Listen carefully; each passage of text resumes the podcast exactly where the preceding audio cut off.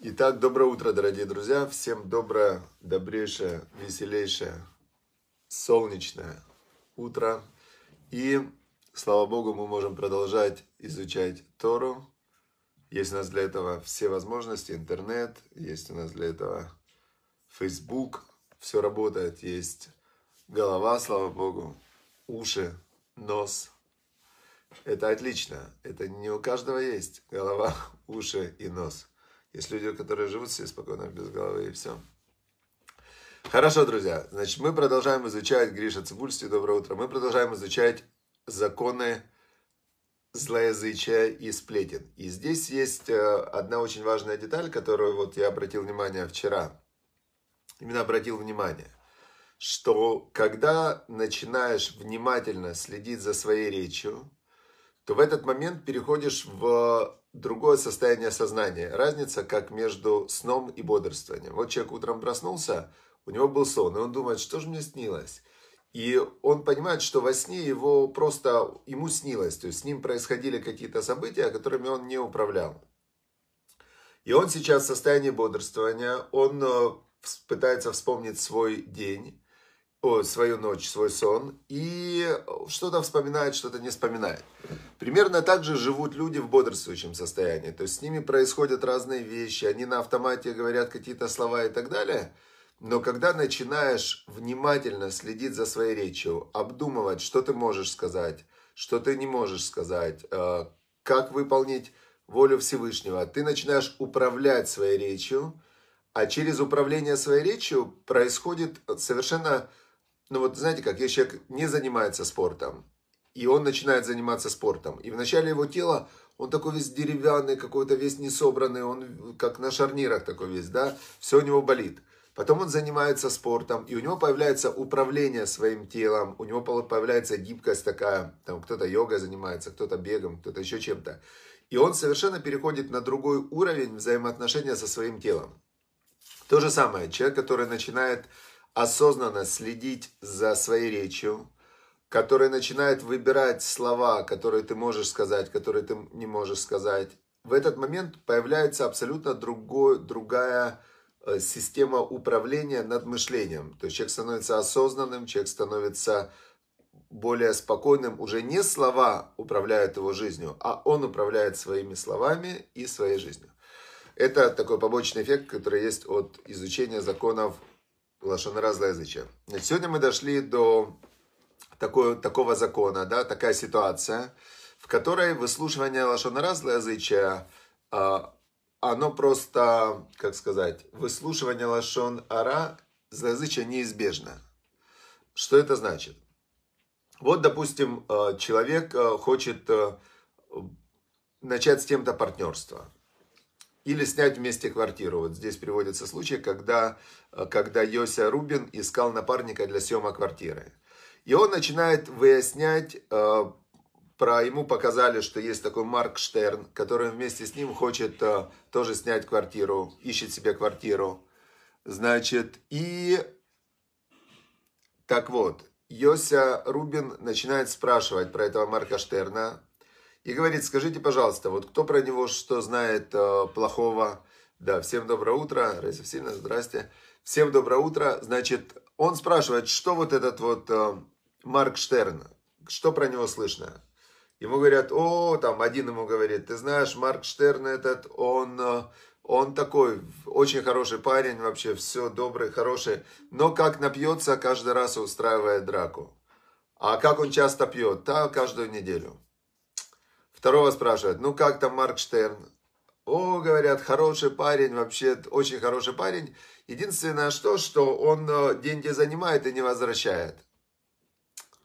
Третьего спрашивают, как там Марк Штерн? Ему говорят, там Марк Штерн этот, он, э, значит, э, ну и вообще такое рассказал, что просто вообще даже не хочется повторять. Что с Йоси Рубиным в этом случае? Он же, получается, спровоцировал на Лашонара, но, говорит нам автор книги Зелик Плистин, который изучил все законы, изучил книгу Хафицхайма, который подробно все разобрал со всеми нюансами, откуда что исходит, он сказал, что в этом случае, значит, э, Йося Рубин стал искать другого кандидата себе в партнеры по квартире и был прав, и был прав. Но при этом все, что ему рассказали о Марте Штерне, первое, он не имеет права никому просто так передавать, потому что у него была причина спрашивать, а просто передавать другим э, нет причины, да, то есть э, его же никто не спрашивает, то есть он не имеет права разносить эту информацию дальше, это раз. Второе, он не должен всему этому верить, потому что, в принципе, значит, э, его предостерегли, ему помогли, но верить во все это наверняка те, кто рассказывали, они это своими глазами не видели и не слышали, а слышали от кого-то, от кого-то. То есть э, береженного Бог бережет. И он наоборот даже, вы знаете, есть такая мешна в перте вот, которая нам говорит э, о том, как мы должны строить свои взаимоотношения с людьми. Значит, мешна такая. Архек мишахен ра. Отдались от плохого соседа. Вальтит хабер лираша. И не присоединяйся к злодею. Вальти тяешь минапуранут, и не придется тебе раскаиваться от расплаты. Значит, э, что такое отдались от плохого соседа? Мы сейчас видим, что, э, к сожалению, с болью в сердце те люди, которые поселились в смешанных городах, в смешанных районах, в которых э, известно, что и так была ситуация криминогенная, криминальная и так далее, очень тяжелая и плохая. Но сейчас, когда возникли вот эти все события в Израиле, то там просто начались погромы, стрельба там и так далее. То есть э, плохой сосед, он опаснее даже, чем злодей. Видите, как интересно. Сказал нам мудрец из э, Мишны, он сказал нам так. Отдались, то есть сделай активное действие, чтобы отдалиться от плохого соседа. Но плохой сосед это же не злодей. Он просто человек такой плохой. Он, может, не, не злодей, он не ведет себя вот прямо резко по злому, да? К злодею нужно просто к нему не присоединяться даже в хорошем деле. А плохой сосед, нужно от него постараться подальше отдалиться. Значит, и вальти тяешь минапуранут, и не придется тебе расплачиваться от... Э, не придется тебе расплачиваться. То есть расплата на злодея придет по-любому. Значит, вот у меня есть э, один, э, один приятель, недавно как раз мы с ним разговаривали. Он э, потерял все деньги и остался в огромных долгах. Почему? Я, как сейчас помню, он начинал бизнес с одними партнерами, и то есть он знал, что у них плохая репутация. Он знал, что они ведут себя в бизнесе не очень, не очень честно и так далее. Но это настолько было выгодно, казалось ему дело, что он считал, что в этом выгодном деле и они заработают, и он заработает, и не придется, не придется, а, значит, ну, не возникнут между ними сложности. Теперь он вступил с ними в это дело, сложности возникли, и они в этой ситуации сложности повели себя так, как, в принципе, он от них и ожидал. Просто он думал, что сложность не произойдет, и они в хорошем деле они поведут себя не как, э, не как бандиты по отношению к нему. Но когда возникла сложность, они у него все забрали и так далее, и он в огромных долгах. Ну, то есть, все. Если бы он вспомнил, что нам сказал, это сказал Нитай Арбели, такой в Пертиавод, первая глава, сказал Нитай Арбели, Архек Мишахенра, отдались от плохого соседа. Вальтит Каберли Раша, не присоединяйся к злодею даже в хорошем деле, Вальти тяешь минапуранут, не придется тебе а, отчаиваться от расплаты. Или второе объяснение этого, не отчаивайся от расплаты, потому что расплата на злодея придет рано или поздно обязательно. То есть в этом нет никакого сомнения. Хотя, опять же, в Пертиавод дальше написано, что мы не знаем точно, почему есть иногда э, благоденствие для злодеев и страдания для праведников. Нет у нас в этом понимания, то есть мир очень многослойный, неоднозначный, духовное, материальное, будущее, прошлое, заслуги отцов э, и так далее. То есть мы, честно говоря, ни один человек не видит всю картину в целом.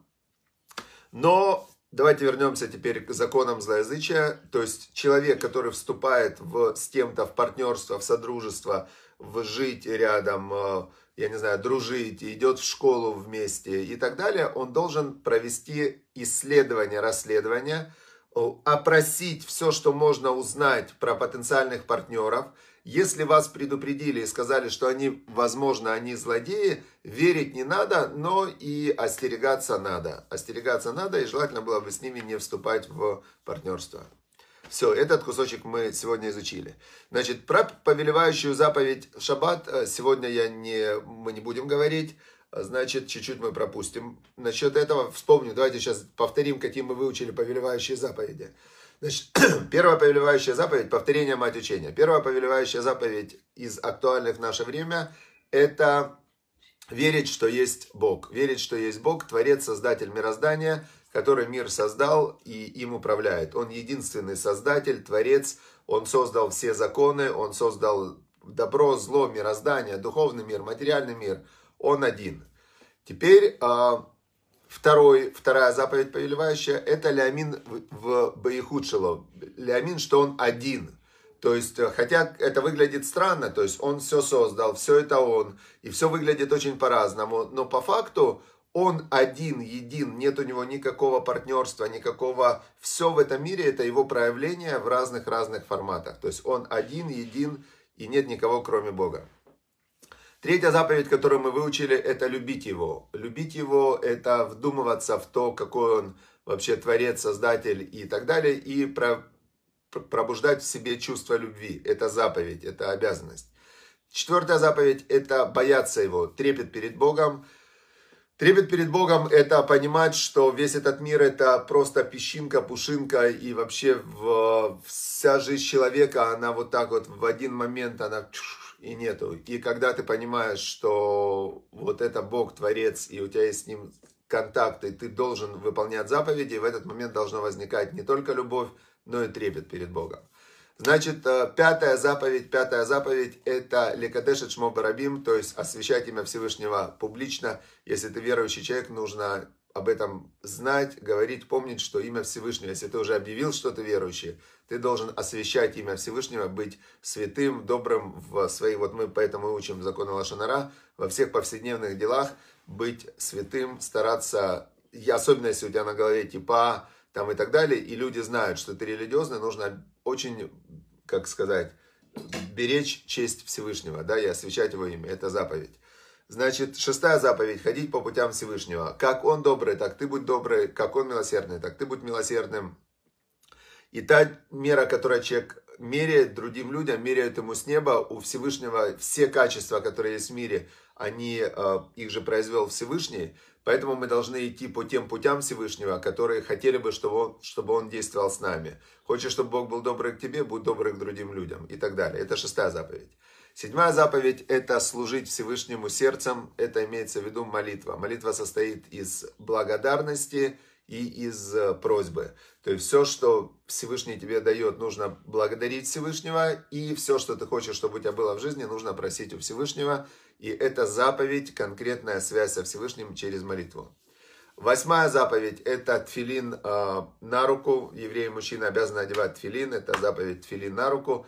Девятая заповедь – тфилин на, на голову. Десятая заповедь – это чтение шма, криат шма утром и вечером. Читать молитву шма Исраэль утром, просыпаясь и засыпая. Одиннадцатая заповедь, значит, э, Десятая заповедь это была цицит, извиняюсь. Десятая заповедь была цицит. Это специальные кисти вот такие вот на углах одежды. Вот это заповедь цицит. Одиннадцатая это чтение шма. Двенадцатая это мизуза. Это на косяках дверей написано тоже вот Шма Исраэль. Главные молитвы написаны на косяках дверей дома твоего. Тринадцатая заповедь – это читать Беркат Амазон после еды, благословение после еды, такая специальная молитва. Еда – это то, что дает нам жизнь, насыщает, и мы должны благодарить Всевышнего, это заповедь истории. Четырнадцатая заповедь, мы сейчас ее выполняем, учить Тору и обучать Торе. Пятнадцатая заповедь – это написать свиток Торы или купить книги Торы, а лучше и то, и другое. Шестнадцатая заповедь – это прилепиться к мудрецам Торы, к раввинам, к святым людям, к мудрецам Торы и через них соединиться с Богом. Семнадцатая заповедь – это вставать перед сединой. Восемнадцатая заповедь – это испытывать трепет перед святыми местами. Это как раз э, дома молитвы, синагоги и так далее. Раньше это был храм, сейчас это есть синагоги. И девятнадцатая заповедь, мы на ней остановились, это освещать шаббатний день. Все, мы сегодня повторили только заповеди, завтра будем дальше изучать. И, э, как всегда, вот давайте сейчас прочитаем один рассказ. Э, рассказы про Рэбе, рассказы про праведников, про людей святых, из них можно извлечь очень много для себя таких практических советов э, для жизни.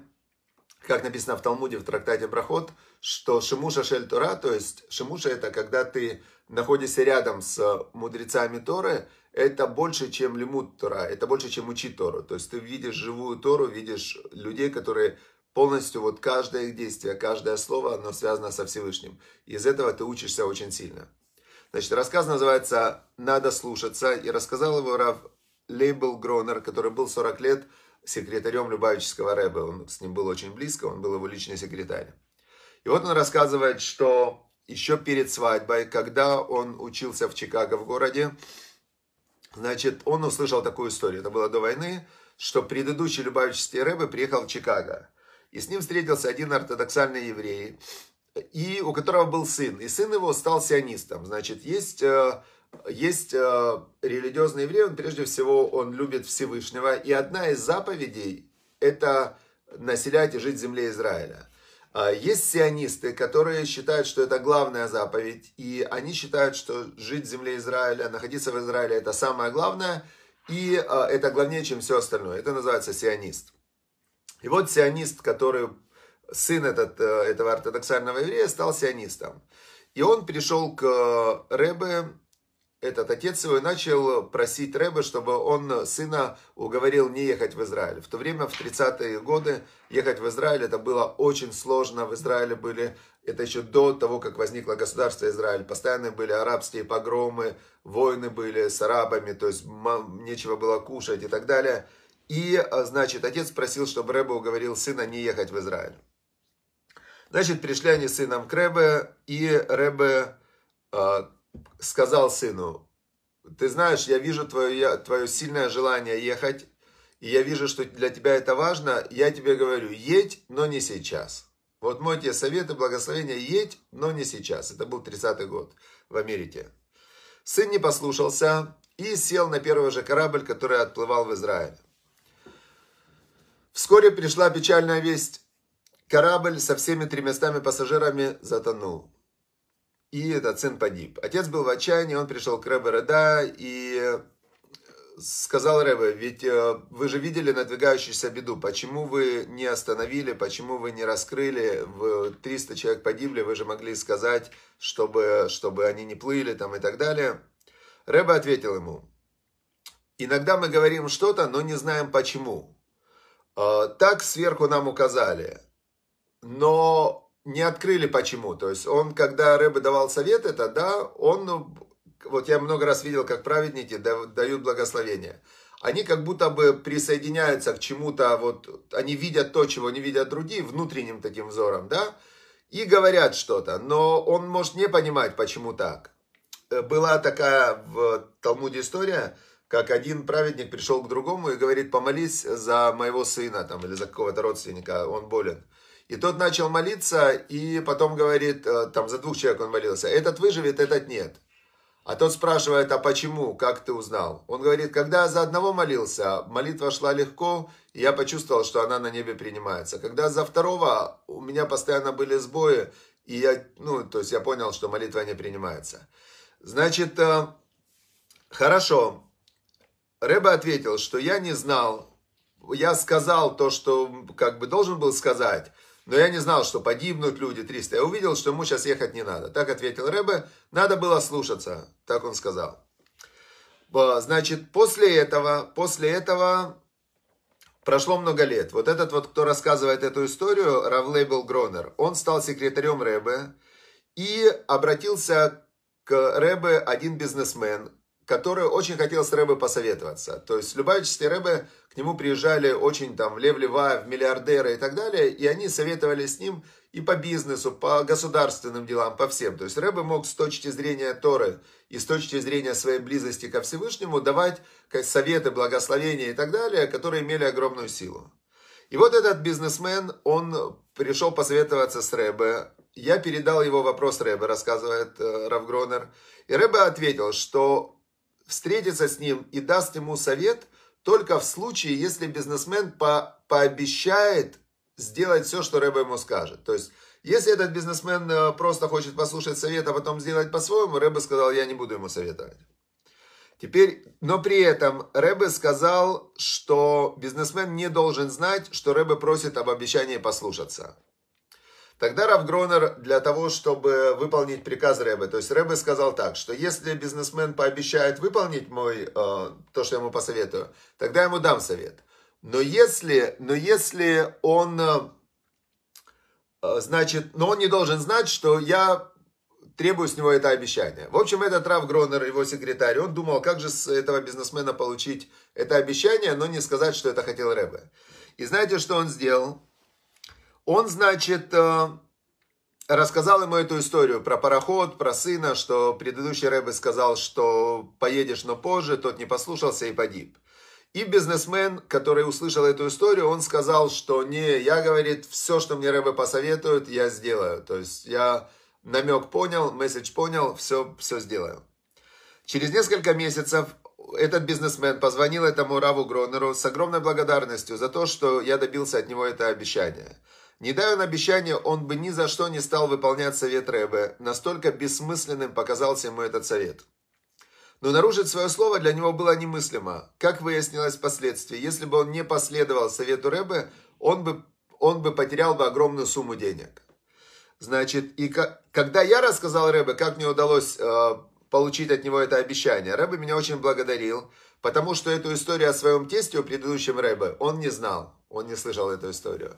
И вот так вот интересно бывает, что э, я могу по себе сказать, что когда ты хочешь, именно хочешь реально услышать Всевышнего и с ним установить контакт, то это происходит прямо очень, очень хорошо. И вот тут я вам советую очень сильно – прочитать книгу «Маска Вселенной». «Маска Вселенной» – это книга невероятная, рассказывающая, как работает этот мир.